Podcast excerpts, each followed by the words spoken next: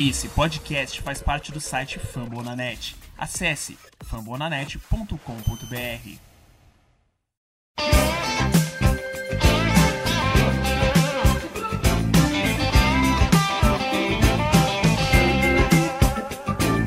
Baseball season's underway. Well, you better get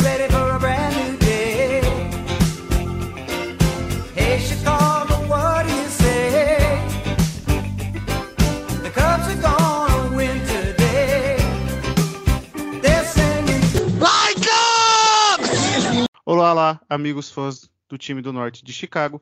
Estamos começando mais um Cubscast.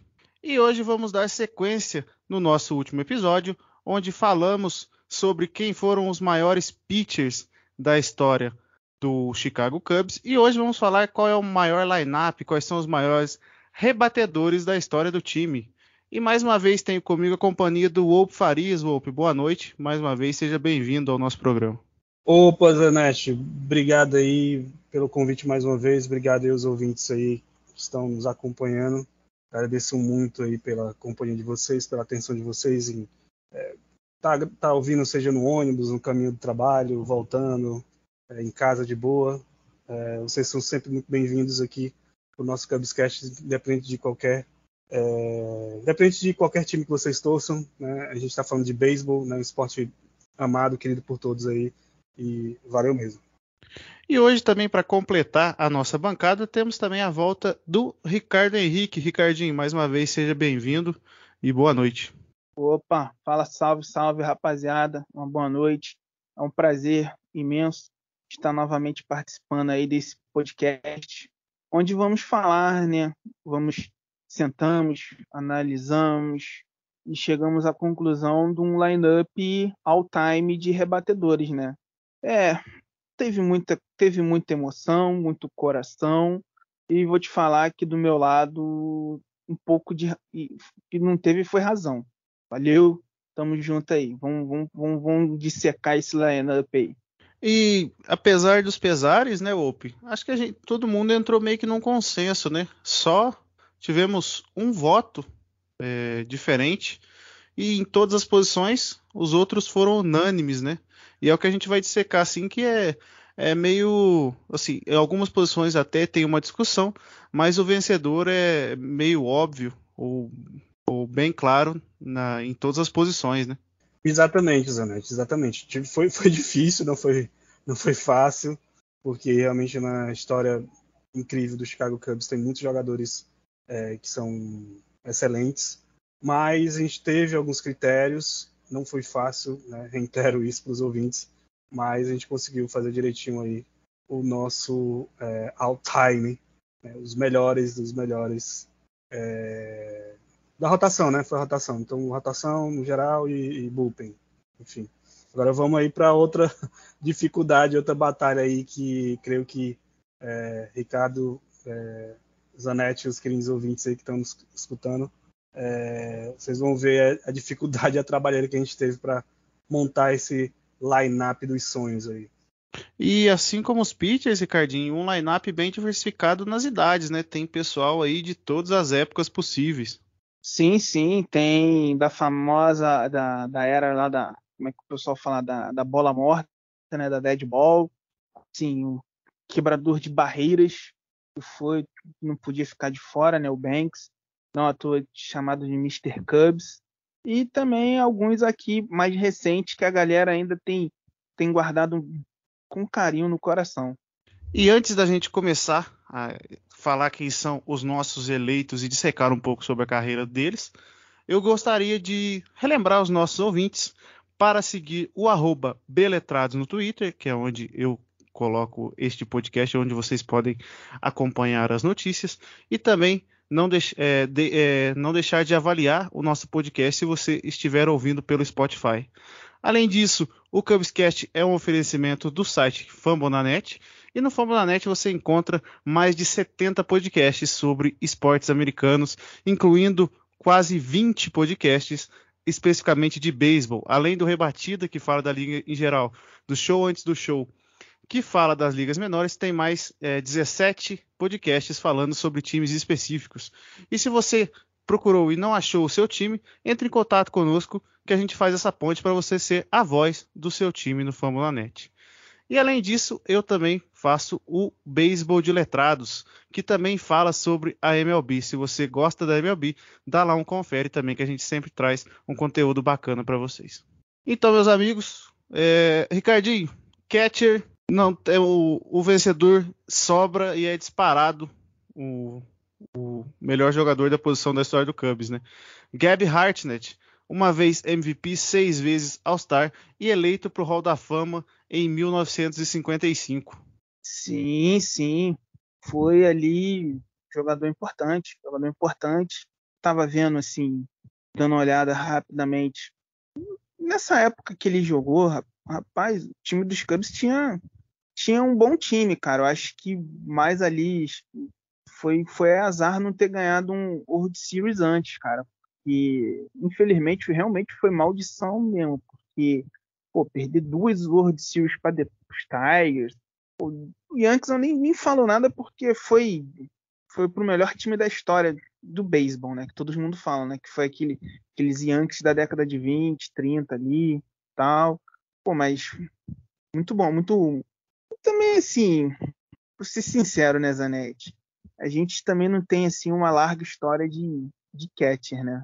Então, esse por isso que isso ficou meio que é, como é que eu vou dizer assim, foi ele foi unânimo, foi escolha unânime, né? Porque até mesmo recente momentos antes da agora da gente gravar, é, aquela aquela resenhazinha com o Open antes de começar a gravação, aí a gente comentando, né, sobre o Contreras, né?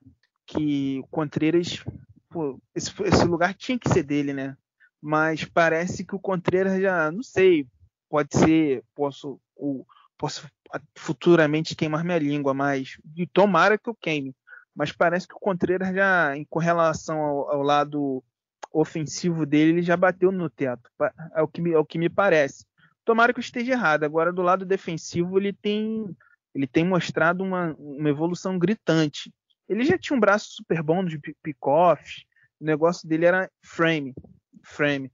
Mas recentemente até saiu uma reportagem no The Athletic sobre isso, como tá, tá se perdendo com ao longo dos anos esse enquadramento, né? O frame, o enquadramento dos arremessos, né? Eu até separei depois para me ler, mas eu acabei eu acabei esquecendo. Aí lembrei agora aqui conversando com vocês. Mas como a história dos Cubs assim de catcher não tem muito muitos além dele, de, do Hert, né? Aí entrou ele. E o Wolpe, o Hartnett é um caso o, assim que é incomum, né? É um cara que foi estourar após os 30 anos, tanto que o MVP que ele ganhou foi com 34 anos na temporada de 1935. E todos os All-Stars dele foi de 32 a 37 anos.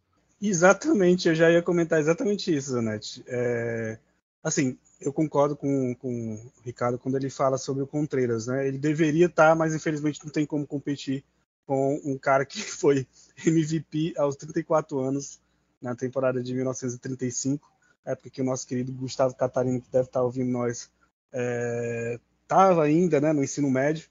E assim, a gente, a gente é algo assim impressionante, né, a carreira dele, porque ele estava sempre ali batendo entre os 20 melhores, né, na, na, em MVP.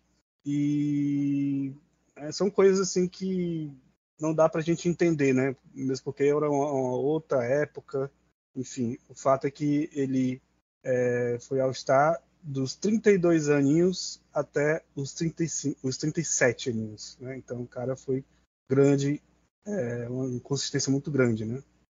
E só passando um pouquinho dos dados do Hartnett, ele lidera entre os catchers do Cubs em home runs, é, com mais do dobro, corridas com 150 de vantagem, RBIs com praticamente o triplo, em é, average ele é o segundo, em porcentagem base ele lidera, ele lidera em slug e lidera em WAR por mais do dobro do segundo colocado. O Hartnett teve quatro aparições de World Series: 1929, 1932, 1935 e 1938. Então, é, naquela época, só dois times, né, só o campeão da Liga Nacional e o campeão da Liga Americana iam para os playoffs e ele foi uma peça fundamental nesse time vitorioso do Cubs, que infelizmente não conseguiu a, a taça, mas é, bateu quatro vezes o pênalti da Liga Nacional. E o agora falando do primeira base, o Anthony Rizzo acabou sendo o nosso escolhido, é o nosso representante de 2016, né? Assim como tivemos Jake Arrieta e John Lester entre os pitchers e Pedro Strop também. No, entre os rebatedores, é o nosso escolhido na primeira base e também que será o representante da equipe vencedora de 2016 é o Anthony Rizzo, né? Ele pode não ser o principal nos números, no, nos números gerais, nos números brutos, mas o Rizzo é, acabou sendo escolhido um pouco também pelo nosso coração, né? Apesar do, do coração, Zanetti, queridos ouvintes, o Rizzo ele teve sim a sua importância na história dos Cubs. É, assim, ele tem bons números, é um bom primeira base no sentido defensivo. É, eu acho até que um dos melhores né, da, da, da, liga durante um bom tempo, da Liga Nacional durante um bom tempo. E assim, e foi um dos jogadores assim, eu lembro muito bem, o Zanetti e os amigos podem é, até lembrar comigo, que o pêndulo do, do, da, do ataque dos Cubs passava muito pelo Rizzo. Se o Rizzo tivesse mal, a gente é, afetaria o time inteiro, né? Praticamente era Rizzo, Chris Bryant e um outro terceiro ali que revezava entre os outros do lineup, né? Da época de, da época que o, né? da época boom, né? Digamos assim, que foi é, 2005, 2015 para cá, né? Até é, 2017 e 18. Então, é, o Rizzo ele tá nessa, nessa no lineup porque, enfim, é um cara que não foi MVP, né? assim como outro competidor, né, que poderia estar ali brigando e colocando ali no primeira base, que seria o Derek Lee. É, mas ambos eram muito bons defensivamente. O Rizzo brigou por MVP durante algumas temporadas. É, e assim, ele tem bons números sim, o Rizzo. E, e é ídolo, né? É o cara que simboliza é, é o início do, do, do fim do rebuild de 2011, né, quando ele veio do Padres ali, veio para os Cubs, e até né, toda aquela série de derrotas, série de vexames, até o, o, ele representa muito a cidade de Chicago, os Cubs, a história dos Cubs e os fãs, né? Então, por isso que tem esse lado mais sentimental. Mas não é porque tem esse lado sentimental que os números dele não são é, é, suficientes para isso. Eles têm, ele tem sim uma consistência, o Weasel, e eu acho que o ponto principal para mim, além da, da, da, da, ofensividade extrema dele no bastão, defensivamente ele é um dos melhores primeira bases da, da liga. E só passando um pouquinho do currículo do Rizzo pelo Cubs, ele foi três vezes All-Star, campeão da World Series de 2016, quatro vezes luva de ouro e uma vez luva de platina, ou seja, melhor defensor da liga em todas as posições, e também ganhou um Silver Slugger em 2016. Ricardinho, agora uma pergunta meio polêmica. Você acha que pelo fato do Rizzo ser assumidamente anti-vax, ou seja, ele não se vacinou e declarou isso, você acha que a idolatria dele no Cubs deu uma diminuída ou você acha que mantém a mesma coisa? Gente, falando por mim, por mim, é, acho que infelizmente é uma decisão pessoal dele. Eu acho que é estúpida, eu acho que é esdrúxula, mas é uma decisão pessoal dele. O que ele fez em campo, lá, defendendo, atacando, se jogando, às vezes até indo buscar bolas na torcida, isso para mim é inegável. É, é ídolo tal. Mas, assim, a pessoa Anthony Rizzo fora dali, para mim, ele não, não passa mais do que um antivacina.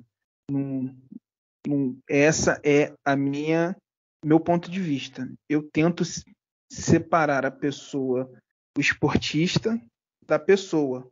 Assim, eu não sei, de repente pode ter. Isso foi até debatido no nosso grupo de WhatsApp dos Cubs. Tem pessoas que chegam e acabou, não tem, não tem conversa por ele ser anti-vacina, não tem conversa, e pessoas que se, tentam separar do o jogador da pessoa. Eu sou uma pessoa assim, não sei, eu posso ser estúpido também, podem me considerar estúpido por separar jogador da pessoa. Tem gente que fala que é uma coisa só, tal, mas eu, pelo menos esse é meu ponto de vista. Eu acho que não. Tanto que vira e mexe no Twitter sempre tem alguém chorando, principalmente quando ele assim que saiu a troca para os Yankees, ele lá nos Yankees tinha mais informação dele pelos Yankees, pessoas ligadas, contas ligadas ao Cubs, dando mais informação dele pelos Yankees do que necessariamente do time, acompanhando o time. Então acho que essa decisão, até mesmo porque lá nos Estados Unidos, infelizmente, é, parece que é um, é um, país até parece que está até mais dividido do que aqui no Brasil, porque lá as pessoas lá os anti-vacinas realmente eles não se vacinam. Aqui no Brasil a galera faz campanha anti-vacina, mas se vacina. Então, por isso que eu, eu tento, eu acho que isso não vai, dele ser anti-vacina, não vai ser problema para a idolatria dele. Só se ele fizer algo realmente muito, vamos dizer, muito, coisa muito burra, o estapafúrdia, para ele perder essa idolatria dele. Eu concordo muito com o que o Ricardinho falou, acho que existe a separação e, e, além disso, eu acho que o Rizzo não pode ser taxado apenas como um cara anti-vacina. O Rizzo tem muitos projetos que ajudam as pessoas, um projeto que ajuda as pessoas, é, se eu não me engano, crianças que lutam contra o câncer, o Rizzo que venceu o câncer. Então eu acho que não dá para pôr um rótulo nele, apesar de eu concordo com o que o Ricardo falou, uma decisão estúpida, extremamente burra dele, mas infelizmente é uma decisão que ele tomou e eu acho que não afeta, pelo menos a minha avaliação dele como jogador. O Rizzo é o líder entre os primeira base do Cubs em home runs. Ele é o quarto em WRC ajustado, que ajusta uh, as estatísticas do jogador, as corridas criadas por ele é, a partir da média da liga, a média da liga é 100, ele tem 131. E ele também é o sexto em WAR, é, o quarto em corridas e o quarto em corridas impulsionadas. Wolpe, acho que um belo currículo e uma vez eu sugeri que o, o Rizzo deveria ser o Mr. Cub moderno. Não sei se eu tenho mais esse pensamento, mas supondo que ele volte ao time e fique mais alguns anos, eu acho que ele vai receber essa alcunha. Olha, Zanetti, amigos, eu, eu ainda eu ainda permaneço com essa opinião, viu? É, apesar dessa polêmica dele envolvendo a, as vacinas, enfim, é, eu ainda permaneço porque o, o cara é, é, ídolo de qualquer forma, entendeu? Ok, manchou, né? Mas assim, é, questão do exemplo, como desportista de e tal, é, com, entendo completamente essa questão.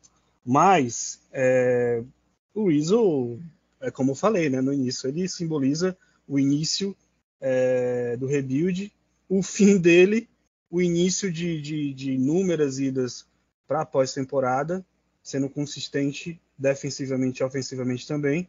E como eu falei, né, o Weasel, juntamente com o Chris Bryant e um outro terceiro ali que ficava reversando, era o cara do pêndulo do, do, do da ofensividade do Chicago Cubs. E, é, e assim, ele é um, tem um, um, carisma enorme, né? é um cara extremamente gentil. Não me esqueço mais daqueles atos, assim, aquelas atitudes que ele tinha. É, dele pegando álcool em gel do bolso né, e dando pro, pro, pro primeira base ali é, adversário. Então é um cara assim que tem um brilho, tem um, um, eu tenho um carinho enorme pelo Iso e certamente ele, ele vamos torcer, eu estou torcendo demais para a volta dele, entendo perfeitamente o motivo de ter isso, ocorrido isso, embora é, eu acho que dava para competir é, fazendo algumas trocas pontuais ali, mas a gente tem um GM, com desculpa com a palavra, filho da puta, e que, que fez essa, essa, coisa aí, essa maluquice, mas é, de qualquer forma teria que haver alguma mudança, né? E tirando o Weasel, é, mas tudo bem, né, Zanetti? Mas o ISO, é, acho que doeu pra caramba o coração do torcedor dos Cubs. E ainda dói, mas torcendo para que o nosso Mr. Cub da nova geração volte, quem sabe um dia. Wolpe, Wolpe, só, te, só corrigindo aqui o Wolpe, é, na, na época das trocas, o Cubs não tinha GM, ou seja, era tudo centralizado com o presidente de operações de beisebol, que no caso é o cargo que o Jed Hoyer o culpa. Verdade, verdade, verdade. GM GM só foi contratado depois que acabou a temporada. Verdade, verdade. Dito isso, Então- então, ainda é o filho da... Isso, dito isso, ainda é o filho da puta. Exatamente. Farrei o cargo do filho da puta. E agora passamos também para uma una- unanimidade muito grande, talvez um dos cinco maiores ou até mais jogadores da história do Cubs. Na segunda base, Ryan Sandberg, o Rhino, Ricardinho. É, só passando o currículo dele, também um Hall da Fama. MVP, 10 vezes All-Star, 9 vezes Luva de Ouro, 7 vezes Silver Slugger, campeão do Home Run Derby e camisa aposentada e tudo mais que tiver direito de honraria para ele. né? É, só antes, antes de começar a falar sobre eles, apenas fazer um agradecimento.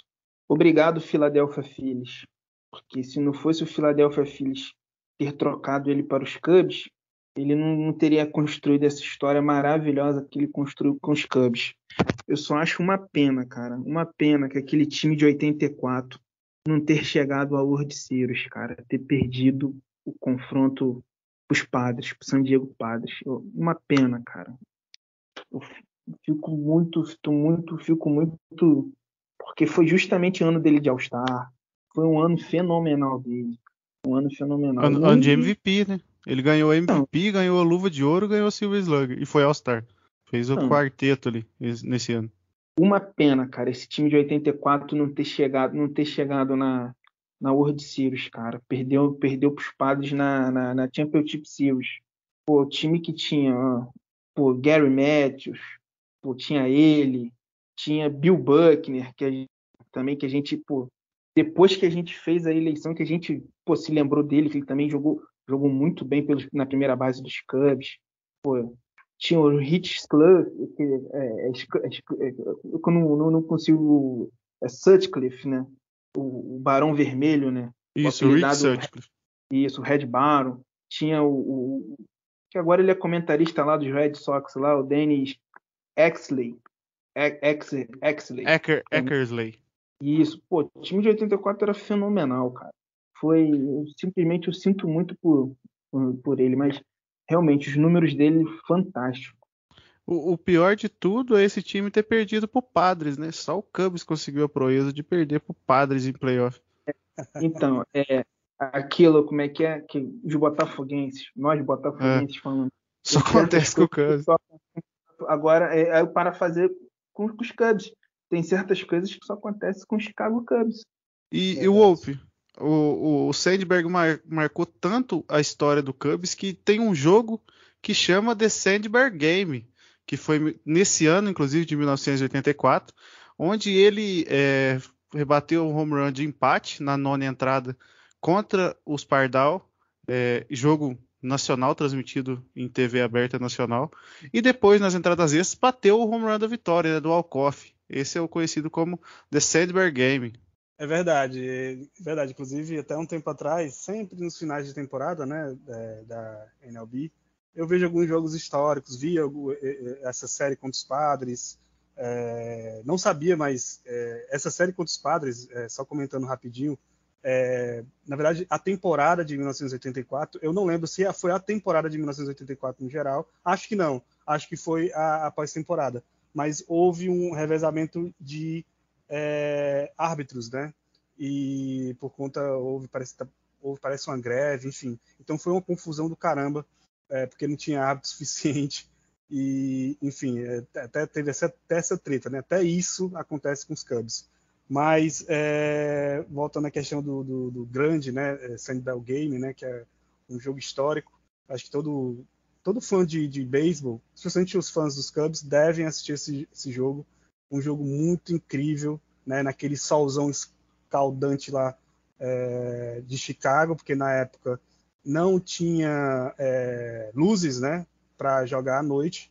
Foi só em 1989, se não me engano, que eles inauguraram, né, o, o, o no Wrigley Field é, as luzes. Então foi um, é foi um jogo incrível.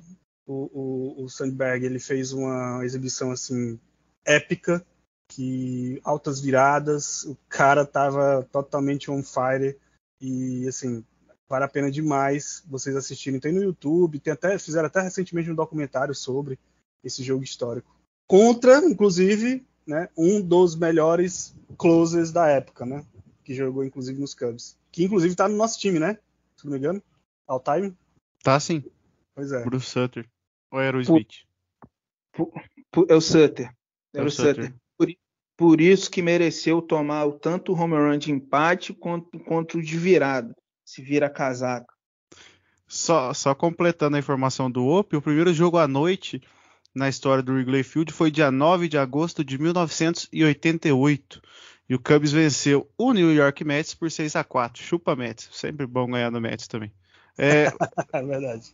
Ricardinho, só passando, o, o Sandberg, ele lidera o segunda base, os segundas bases do Cubs em praticamente tudo. Em jogos, mais de, 8, mais de 700 à frente do segundo colocado.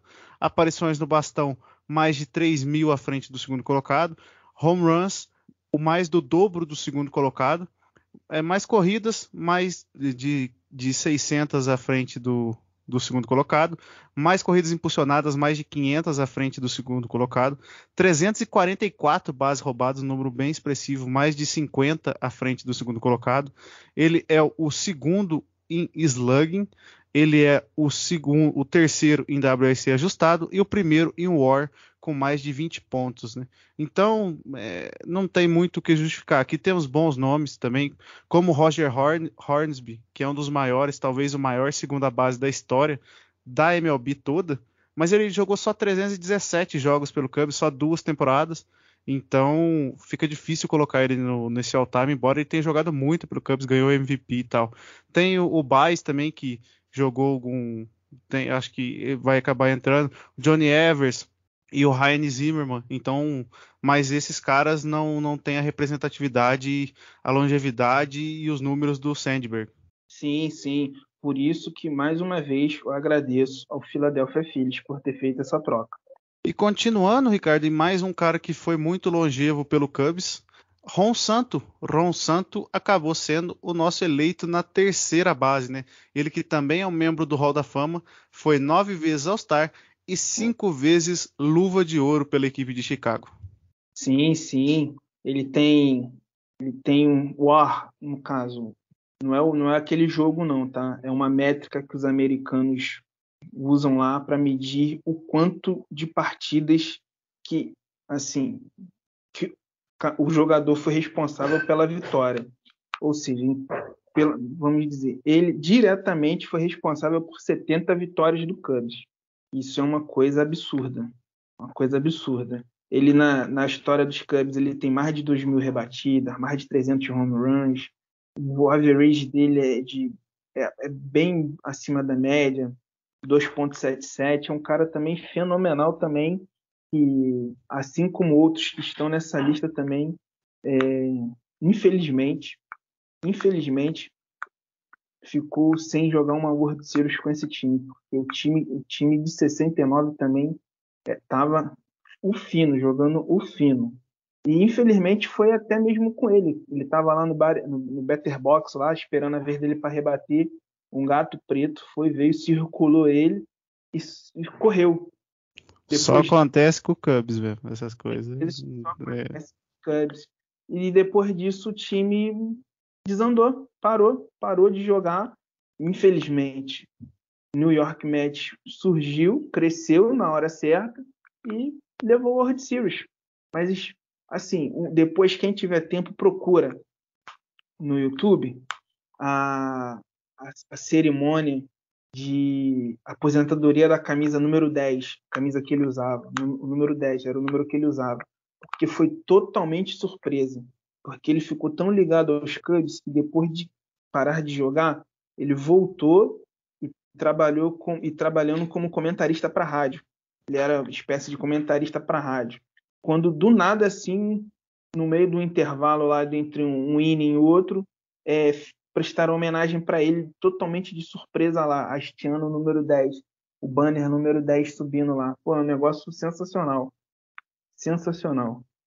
E o Ope, o, o, Ron, o Ron Santo também, ele lidera os terceira base da história do Cubs em jogos, em aparições no bastão, em home runs, mais de 300, 337.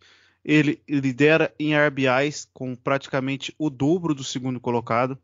Ele é o segundo em corridas, ele é o segundo em slug, é o quarto em OBP, ele é o segundo em WRC ajustado e é o primeiro em WAR com 71.9 de acordo com o Fangraph, 70.5 de acordo com o Baseball Reference, mais de 16 pontos na frente do segundo colocado. E olha que a terceira base, assim como na primeira, na primeira, além do Reese, a gente tinha Cap Anson, a gente tinha Mark Grace, Derek Lee, é, Bill Buckner. Aqui a gente tem Stan Heck, Aramis Ramirez, é, Chris Bryant, uma bela concorrência também por Ron Santo, mas não tem como não ser ele, né?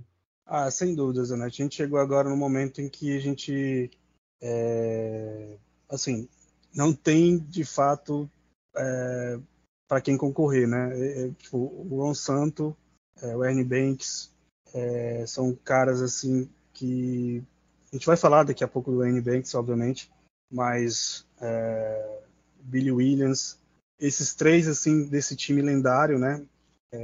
que o Ricardo ele mesmo pontuou, são caras assim incríveis que o Santo, no caso como a gente está comentando sobre ele, cara extremamente consistente e contra esses aí que você, que você citou, né, Zanetti?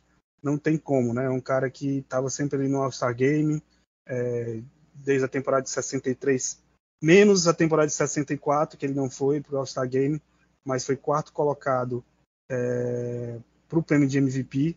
Então, é, é um cara que foi consistente e terminou sua carreira ali é, em Chicago, né? Mas do outro lado, né? White Sox. E é o cara realmente que não tem como a gente não ter colocado ele no all time. É, ele jogou 14 anos pelo Cubs. E já foi citado algumas vezes, agora a gente vai falar do maior shortstop da história do Cubs e o maior shortstop da história do beisebol. E foda-se a opinião dos outros. O que importa é que Ernie Banks é o nosso escolhido para shortstop, Ricardinho. E também é aquelas poupa-tempo, né? Não tem muito que a gente debater de quem, quem poderia é, disputar com ele. É verdade, é verdade. Não tem, não, não tem. Assim, no, nos Cubs, ninguém, ninguém, não tem ninguém que chegou próximo do que a representatividade que esse cara tem pelos Cubs. Não à toa, não à toa, o cara é conhecido como Mr. Cubs. Só isso. O cara jogou até os 40 anos, cara. Jogou até os 40 anos pelos Cubs. O último jogo dele foi em 26 de setembro de 1971. Tanto que o cara parou de jogar em 71. Em 77 o cara já estava no Hall da Fama.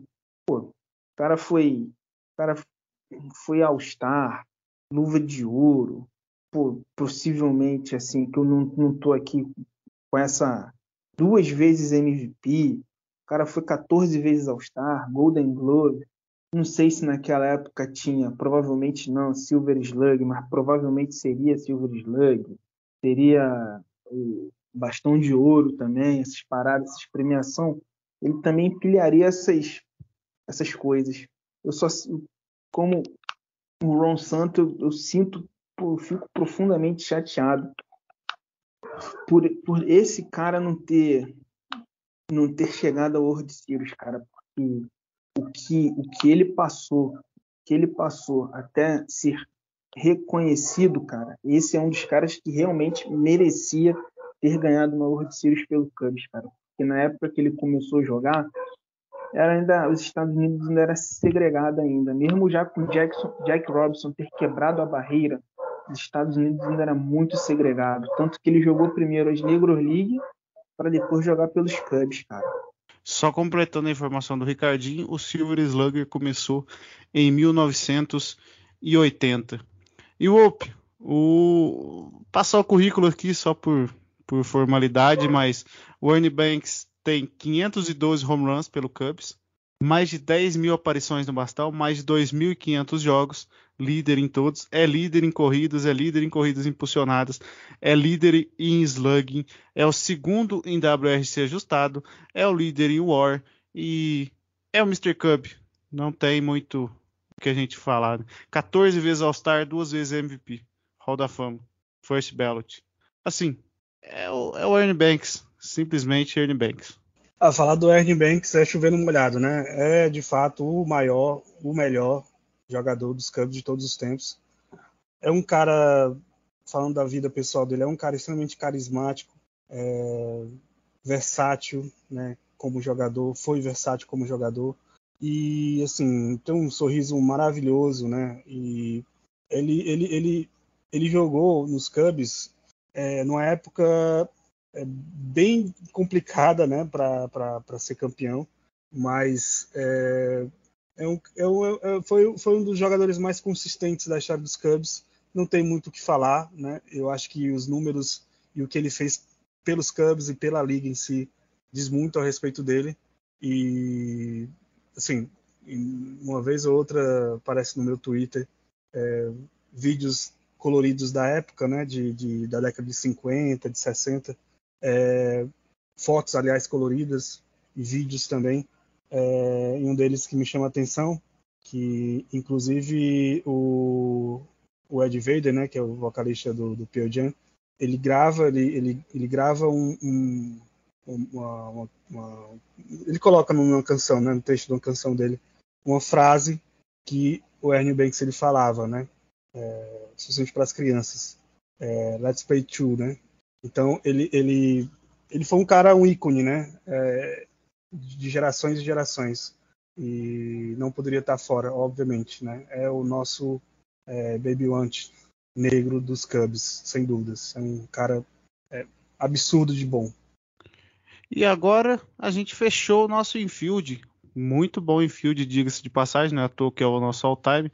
Gabby Hartnett, Anthony Rizzo, Ryan Sandberg, Ron Santo e Ernie Banks. E agora a gente vai passar para o outfield.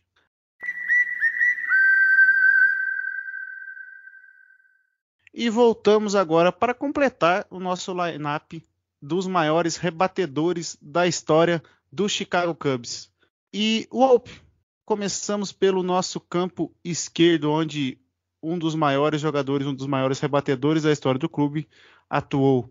E é nada mais, nada menos que Billy Williams. Billy Williams é talvez considerado o maior outfielder da história da, da franquia. É, o Billy Williams, esse que jogou as temporadas é, da década ali de, de 60, né, com os Cubs. Inclusive jogou com o Enio Banks, com o Juan Santos, se não me engano, né? Eles são contemporâneos, né, né Zanetti? Me corrija se eu estiver errado.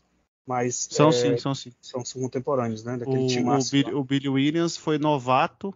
É, na verdade, não novato não, ele não qualificou como novato, mas ele apareceu primeira vez no Cubs no ano de 59, que o, o Ernie Banks estava ganhando o MVP. Perfeito. É, o Billy Williams, ele de fato foi um dos melhores. É, eu, infelizmente, é, não deu para a gente acompanhar, né? Porque, enfim, primeiro que eu não tinha nascido ao contrário do nosso amigo Gustavo Catarino, mas é, e segundo é, é, uma época completamente diferente da nossa, né? Da, da, atual. Mas é, o Billy Williams ele tem números incríveis, como o, o Zanetti falou muito bem. Em 61 ele foi o calor do ano, né, o, o, novato do ano. E em seguida ele já estava entrando no, no All-Star Game e depois brigava para o MVP sempre nas temporadas seguintes. Até os 35 anos ele foi para o All-Star Game e estava brigando entre os 30 melhores ali da liga para jogador mais valioso. E, enfim, Hall da Fama, né, seis vezes All-Star Game, é um grande, foi um grande, é, ele inclusive jogava de primeira base também, né? Então foi é um, grande jogador histórico dos Cubs. E assim, o Williams, assim como a maioria dos, dos jogadores, ele lidera o Cubs em quase tudo. É o maior left fielder em jogos, em aparições no bastão, em jogos mais de 700 à frente do segundo colocado, em aparições no bastão quase 3 mil à frente do segundo colocado. É o líder em home runs, 392, mais do dobro do segundo colocado. É o líder em corridas, é o líder em corridas impulsionadas, é o líder, é, é o segundo colocado em slugging, lidera em WSC ajustado, lidera em WAR. Então, é, o Williams também é vaga garantida, né, Ricardinho? Não tem muito o que a gente é, debater sobre a posição dele nesse, nesse lineup. Não, sem dúvida, sem dúvida. Dos Cubs é o maior outfielder da história. Da, da, dos, sem dúvida, um dos maiores jogadores da história dos Cubs é, e, quiçá, da MLB, porque os feitos dele também não são para qualquer um. E só ele era da época do Willie Mays, desses caras grandes, Hank Aaron. Pô, ele é contemporâneo desses grandes jogadores. E, e os feitos dele também não são também para qualquer um. Então, encarecidamente, peço à família Ricketts que coloquem novamente no lugar as estátuas do Billy Williams e do Ernie Banks, cara. Nada de fazer lojinha, de, loja, de lojinha de aposta lá que eles querem fazer. Eles querem esse espaço onde estava a estátua do, do Billy Williams e do, e do Ernie Banks, eles pretendem alugar para a loja da Draft Kings lá, a casa de aposta americana lá. Pô, pelo amor de Deus, isso não se faz com seus maiores jogadores, com dois dos seus maiores jogadores da história. Pelo amor de Deus. Pelo, vamos ter consciência, cara. Vamos reverenciar principalmente o Billy Willis, que ainda está vivo, cara. Então, que fizeram, o que fizeram isso com a estátua dele não se faz. Fica aí o desabafo. Eu vi que eles iam mudar de local, né? Eu espero que realmente façam uma restauração nas estátuas e coloquem elas no lugar de destaque ali no, no Wrigley Field.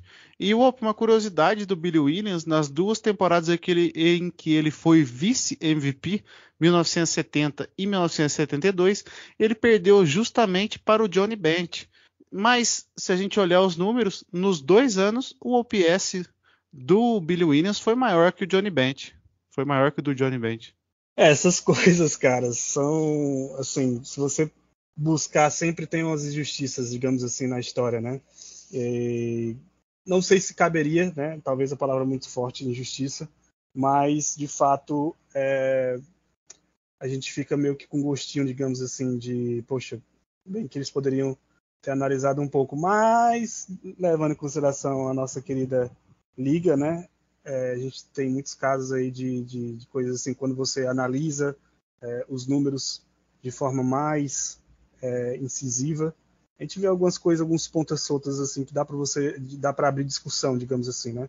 É, acho que exemplo maior do que o que aconteceu recentemente, né? pegaram um jogador por conta, aliás, deram, né, Sayang para um jogador aí que todo mundo sabe quem foi, é, por conta das vitórias dele, né? A gente sabe que pitcher, pelo amor de Deus, analisar por vitória é sacanagem.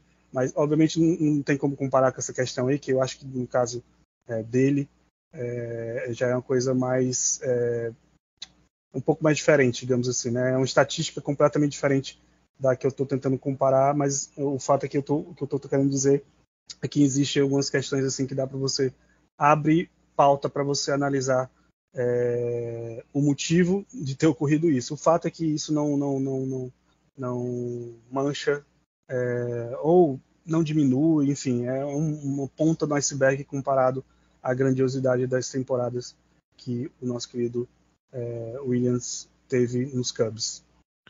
E agora passamos para o campo central. É, com a vaga ficou Hack Wilson. O Wilson é desses é, citados no programa de hoje, é o que passou menos tempo é, no Cubs, só que foram seis temporadas, mas vamos dizer assim, que seis temporadas, é, Ricardinho.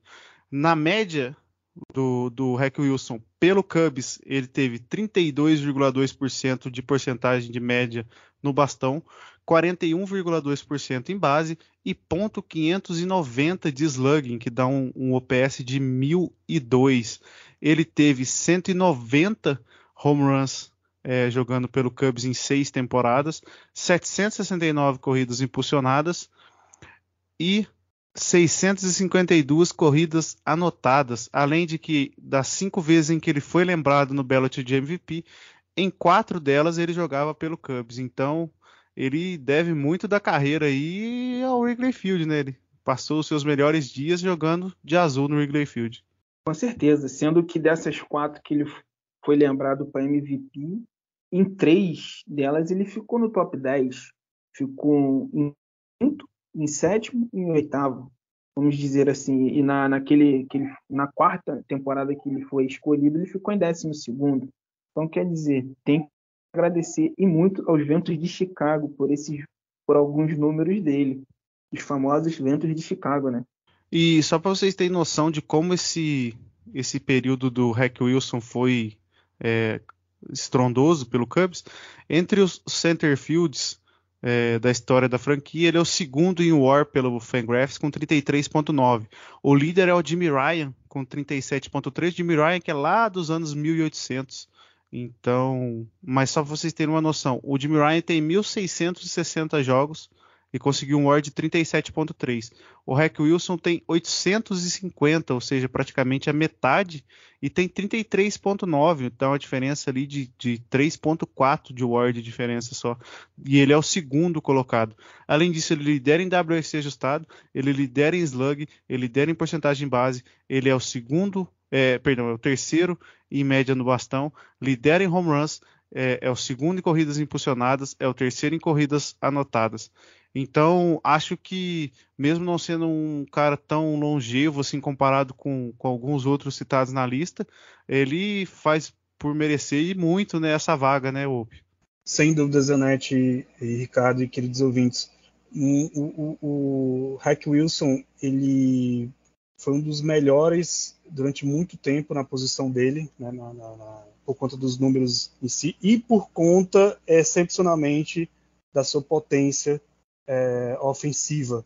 Ele foi, assim, teve uma temporada, eu acho que a temporada de 1930, que ele teve números assim absurdos, sabe? Foi assim uma das melhores temporadas de todos os tempos de um jogador só. É, é, e assim, ele, ele no, como o Ricardo pontuou muito bem, ele no Wrigley Field ele destruía, ele massacrava, né? Ele tem, é, eu não peguei os números dele aqui, mas eu sei que os números dele no Wrigley Field são assim bizarros, sabe? São assim, é, é, vamos dizer, ridículos, né? Então, é, embora ou, defensivamente ele não era muito bom defensor, porém ofensivamente o Hack Wilson foi um dos melhores jogadores de todos os tempos dos Cubs. Não é à toa que está no Hall da Fama, não é à toa que fez incríveis temporadas e está aí no nosso, no nosso Old Field.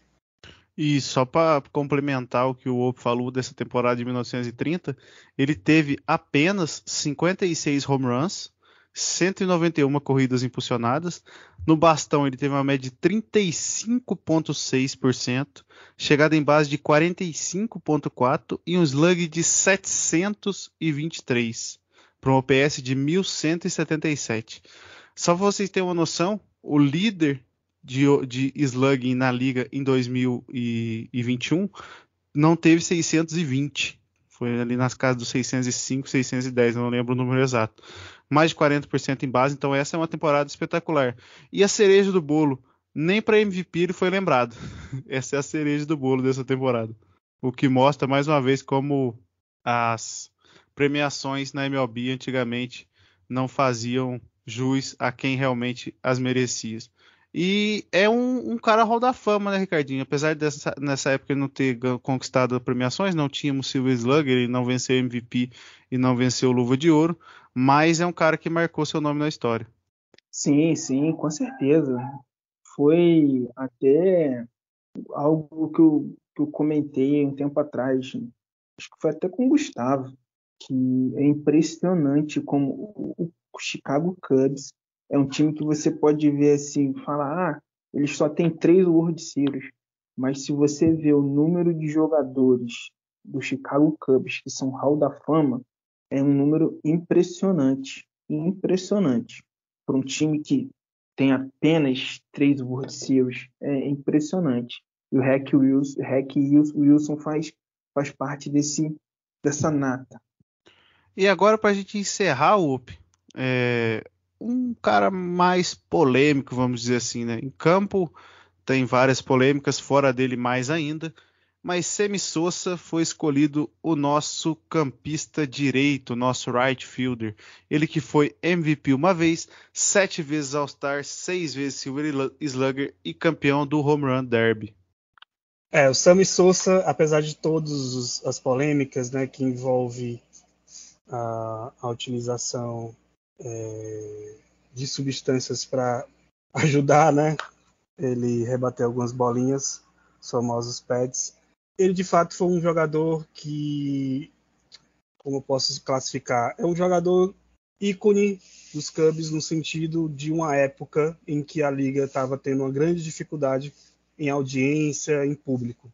É, houve aquela greve de 94, né, onde não teve temporada, então a década de 90 ali é, foi meio conturbada por conta dessas questões e daí respingou em um jogador, em vários jogadores da liga, né? E nos Cubs, no caso, o Sammy Sosa é, digamos, um exemplo dessa época é, negra, podemos dizer, é complicada para a liga, né? Embora quando você olha da época, né? Um, um, observa na época, você vê que é, funcionou, né? É algo que, deu, que funcionou, por que pareça, de certa forma, é, o incentivo, entre aspas, né? Por debaixo dos panos dessa, desse festival de, de agulhadas aí em vários jogadores.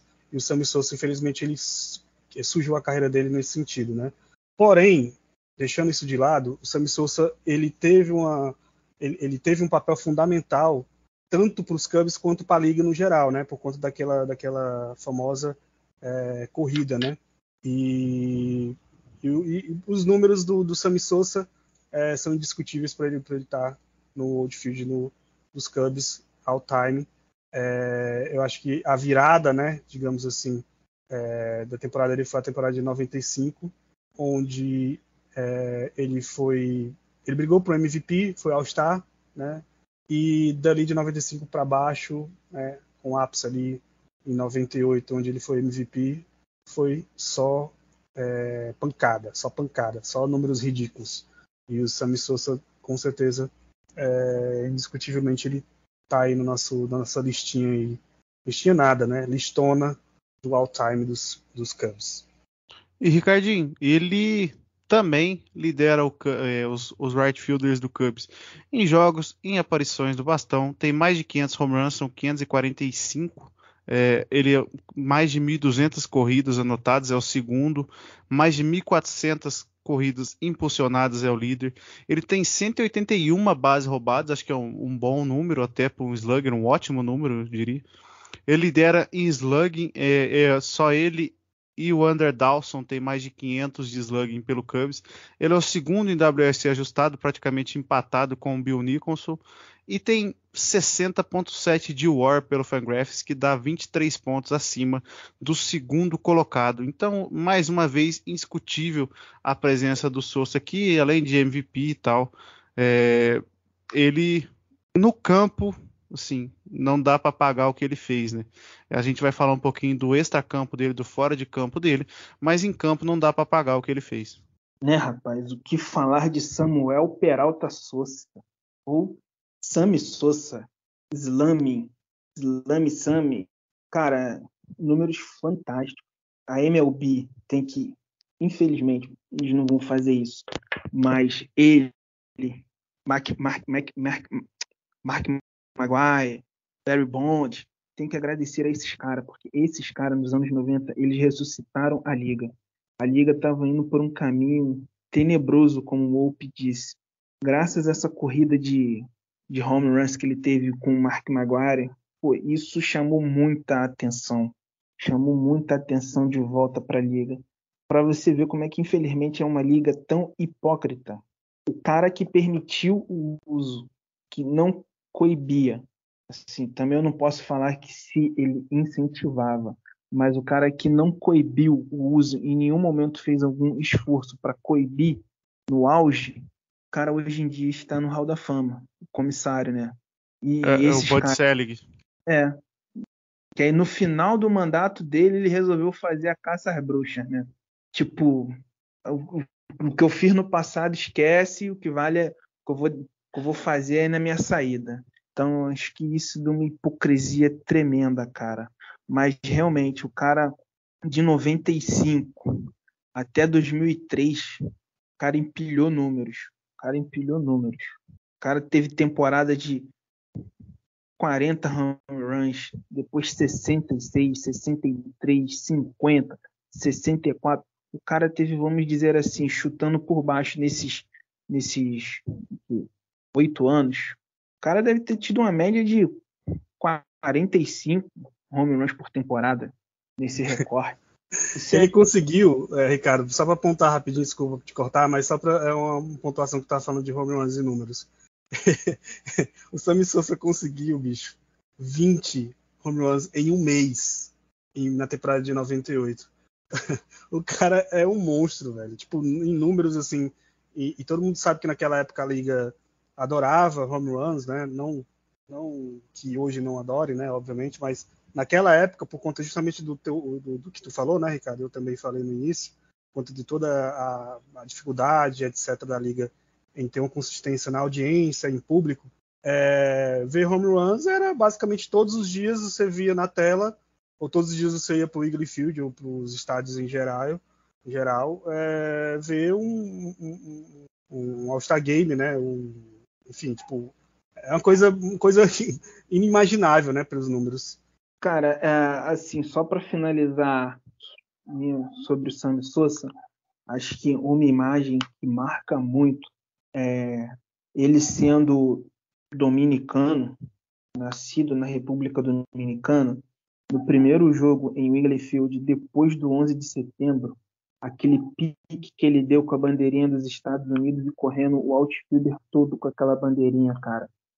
Cara, se você vê aquela cena e entende o pô, país pô, arrasado por causa daquele, daquele atentado no 11 de setembro, pô, em cacos. Pô, um cara chega e pô, faz aquela, aquela demonstração de carinho pelo país que acolheu ele, pô, isso é fantástico, cara, é fenomenal. Sem contar que, pô, já trouxe a torcida toda pro lado dele, né, cara? Então, quer dizer, aí ali era só jogar bolinha para eles lá do outro lado do muro. E o Wolpe, mas assim, tem o lado jogador e mais uma vez a gente entra nas polêmicas extracampo, né? O Sousa hoje em dia, por essa nova, pelos donos atuais do Cubs, ele é persona não grata, né? Tanto que nos eventos do Cubs ele não é chamado. E ele já várias vezes cobrou publicamente é, que ele tem o reconhecimento como ídolo histórico da franquia. E essa picuinha entre Sousa e Cubs é, parece que não vai ter fim, né? Eu acho que os donos não vão querer introduzir ele no aposentar camisa, rodar fama e etc. Mas é, e ele também não vai dar o braço a torcer de que errou, né? Até hoje ele não admite que usou os esteroides. Então vai ficar essa essa briguinha, essa briguinha de ego aí, sem nenhum dos dois lados tá certo, né? É verdade, Zanetti. É verdade. E, tipo, até onde eu vi, a última notícia que eu vi, é que ele simplesmente.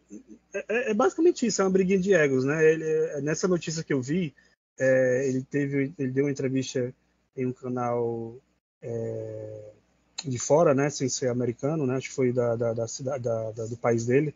É que ele não usou, não usou, ele, ele fica, né, ele segura nesse argumento dele, sendo que é, tipo, é difícil ter que acreditar, né, por conta justamente do open bar de seringas que era distribuído na época da liga, né?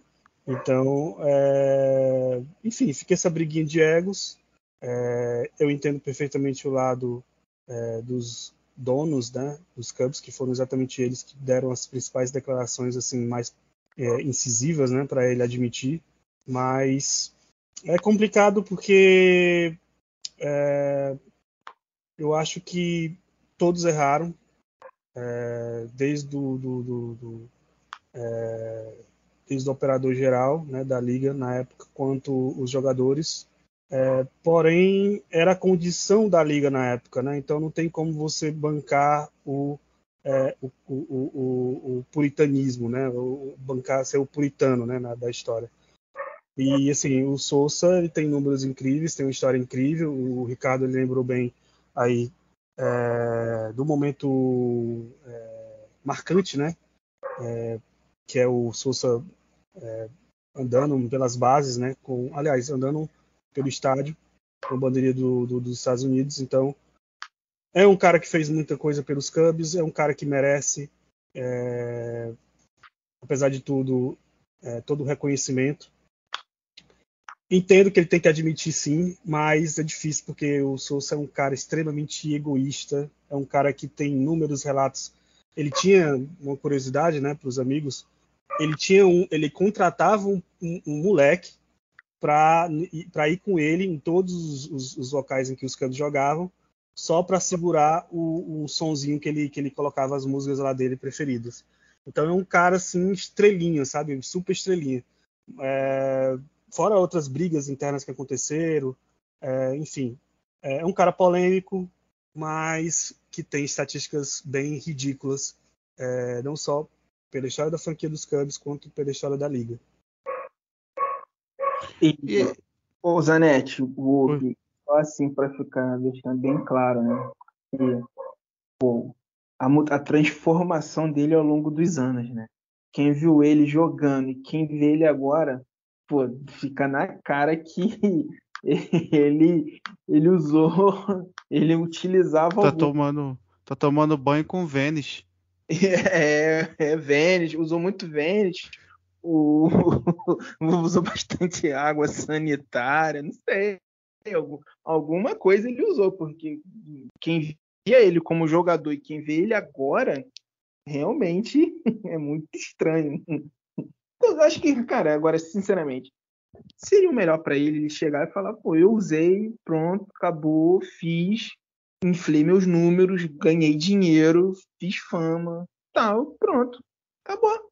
Acho que ninguém vai julgar ele, porque o cara chegou e falou: não, eu fiz, eu fiz isso para fazer, que eu tinha tal objetivo, queria ganhar dinheiro, então por isso que eu fiz. É uma coisa bem melhor do que ele ficar negando e nitidamente ver que realmente ele fez. E é isso aí, polêmicas à parte, Sousa é o nosso campista direito. E amigos, encerramos só repassando quem foram os nossos escolhidos no outfield: Billy Williams, Hack Wilson e Sousa. Além dos infielders já citados, Gabby Hartnett como catcher, Anthony Rizzo como primeira base, Ryan Sandberg segunda base, Ron Santo terceira base e Ernie Banks como shortstop. E do contrário dos pitchers, esse ficou um time bem americanizado, né? Só o Semi Sousa não é nascido nos Estados Unidos. É verdade, viu, Zanetti, amigos? É verdade. É uma coisa que, que eu estava notando aqui.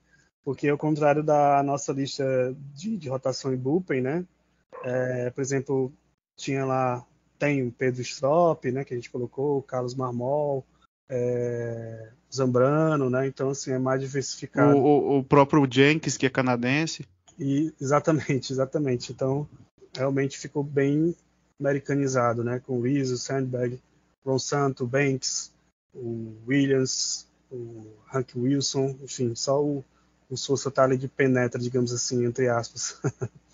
e, Ricardinho, todos, é, o Cubs ao total, além da, da camisa 42 que é aposentada em todos os times, por causa do Jack Robinson. O Cubs tem mais seis camisas aposentadas e todos, todas elas foram citadas por nós. Ron Santo com a 10, Ernie Banks 14, Ryan Sandberg 23, Billy Williams 26, Greg Maddox 31 e Ferg Jenkins também 31, por incrível que pareça. E além desses, você vê alguém que merecia ou alguém que vai ter a sua camisa aposentada ainda? Cara, possivelmente o, a 44 do Rizzo. A 44 do Rizzo. Não sei se o, pode, pode acontecer também de ter a, a, de um que a gente nem citou aqui, né? A 17 do, do Chris Bryant. Também, se ele voltar, tal, continuar desempenhando um bom papel, time ter mais algumas conquistas, tal. Mas eu também ficaria muito feliz se tirasse a 34, tanto pelo John Lester, tanto pelo Kerry Wood. São dois pitchers que merecem, na minha opinião. Eu, sim, pessoal, é 44 é 34. Uma que eu a acho do... que, que tem chance também é a 28 do Kyle Hendricks. Ah, do professor, né? Professor. É. O Ope, o, o, o, o eu já até sei qual vai ser que o Ope vai falar. Outro nós já até sabemos, né? É 17? Ótimo. Não, a Ah, 49. 49. mas é. 49, com certeza. Eu acho que acho que merece sim, viu? Sayang, é, enfim, duas vitórias na World Series, a World Series é, mais importante da história dos Cubs recente. Mas, é, assim, concordo com o Ricardo com relação a Rizzo, né? Acho que o Rizzo acho que é um, digamos, ainda mais se ele voltar, né, para os Cubs é, próxima temporada aí. É, acho que 44 tá ali na lista ali já por conta de todo o simbolismo, né, dele entrando, né, nunca nunca me sai, nunca vai sair da mente ele entrando no, no estádio do Wrigley Field com a taça da World Series, é, juntamente com todo o elenco, né? É um é o verdadeiro capitão, é o nosso é, entre aspas é, bem melhor na verdade, né? Diga-se de passagem, é o nosso Derek Jeter é, da primeira base.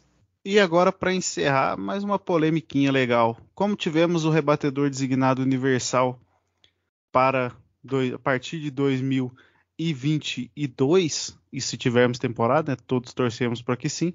é, se vocês tivessem que escolher mais um rebatedor aleatório, não importa a posição, para ser o nosso, digamos, rebatedor designado dessa seleção, quem seria? Wolpe, se você quiser começar. Eita, pergunta complicada, hein, Zanetti? Nossa, tem muitos nomes bons, né? Moisés Alu, poderia colocar, poderia colocar, é, assim, por números, assim, o, o próprio Caio Schurber. É, não sei, cara, não sei, sinceramente, acho que tu diz all time, né? Isso, all time, sem posição, só alguém pra gente completar esse time. Assim, um- um- só um exercício hipotético. Tem Aramis Ramírez, o Derek Lee. Cara, eu colocava o Derek Lee, ó. Eu acho que eu colocava o Derek Lee. Não. Sinceramente, tipo, pra, pra ser rebatedor designado. Então a Lu, não sei, né? o Soriano também, né? Mas eu colocava o Derek Lee. Não sei o Ricardinho aí, mas eu colocava o Derek Lee. Eu faria, eu faria um revezamento com três nomes: Mark Grace, Derek Lee e Aramis Ramirez. eu só pra não deixar. Eu, eu vou votar em um cara só pra não deixar de citar ele, que é o Chris Bryant. Acho que ele correria por fora ali também. Acho que fica abaixo. Se fosse, eu escolheria acho que um desses três também: Derek Lee, Mark Grace ou o Aramis Ramirez. Mas assim, só pra não deixar de citar, eu vou citar o, o Chris Bryant. Tem o Stem Hack também, que foi um baita outfielder do, do Cubs. E seria um nome interessante também. Tem o Ian Rap também, né? Almora? Almora, Almora.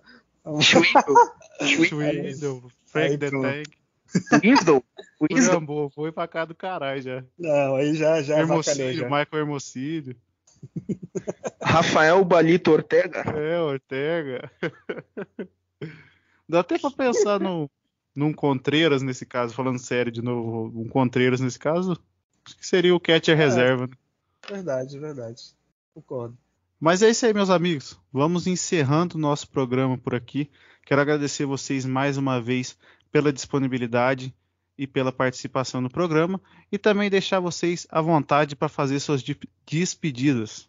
Bom, eu agradeço os queridos ouvintes aí que estão aí mais uma vez nos dando essa audiência, esse privilégio é, de nos escutar, falar sobre esses grandes rebatedores all-time dos Chicago Cubs. Foi uma lista difícil, mas a gente conseguiu, acho que deu para dar uma resumida bem. Espero que vocês gostem desse episódio. E se vocês quiserem me seguir é, no Twitter, é só colocar lá iodays ou no, no Instagram Volpe, é, Volpin00. É, a temporada do, do, do beisebol daqui a pouco vai chegar aí, a gente está bem animado e assim, próximos episódios a gente pode estar falando aí sobre as aquisições eventuais dos Cubs e como é que os Cubs vão ser na, na temporada que está por vir. Mas obrigado, Ricardo, obrigado, Zanetti, pelo convite e tamo junto. Carlos Correia, Carlos Correia. Carlos Corrêa tá chegando, hein? Ah, muitas taças eu vou ganhar. Mas agora falando sério. Zicane Siga é o Zicou. caralho. Zicou, já era, zicou. A história do, rap, do Harper. Quem... Ah, Ah, o meu- ca- o cachorro do Harper. O cachorro do Harper chama o Wrigley. Caiu nesse papinho torto. Aquela fanfic, né? Aquela fanfic que foi Ô, criada. meu, ô, meu pai. Ah, ele é amigo do, ele é amigo do Chris Bryant. Ah, o cachorro dele. Ai, meu Deus. No fim, no fim, no fim, contratamos quem? John Jay. Daniel Descalço. Estilo da temporada. Mas é, eu agradeço aí, rapaz, o convite para participar de mais uma gravação com, com Zanetti, com, com o Golpe. Essa formação a gente ainda não tinha. Acho que ainda não tinha sido feita, né? Nós três, né? Não, ainda não. Só no, no falecido, né? No É. primeira, primeira versão do Cubscast. É. É, aí um, mando um abraço pro, pro Fabrício, defensor ferrenho de Jared, Jared Hoyer. Não, não é defensor, não. Se um dia alguém chutar o saco do Jed Hoyer, vai acertar o queixo do Fabrício. um abraço pro Gustavo também, que não pôde participar, pro nosso amigo Ulisses também, que vira e mexe par- participa com a gente, do Pombo. Pombo e o jogo dele lá, com aquelas trocas estranhas lá que ele fazia lá. É, eu agradeci aí e um recado pra galera aí que, que gosta, que acompanha os Cubs, é, quiser interagir conosco, pelo menos comigo. O Ope já deu o Twitter dele, vou passar aqui o meu, é, arroba Ricardos underline Cubs. Vem, procura a gente, conversa com a gente, interage com a gente. E a gente te coloca lá no grupo lá, Rebuild da Depressão. Falou, rapaziada, um abraço. E é isso aí, meus amigos. Mais uma vez, pedir para vocês seguirem o Beletrados, também seguirem os amigos no Twitter, sigam o, o Rebatido, Fama na Net e escutem os programas da casa, além do Beisebol de Letrados. E é isso aí, meus amigos. Muito obrigado, até a próxima e falou!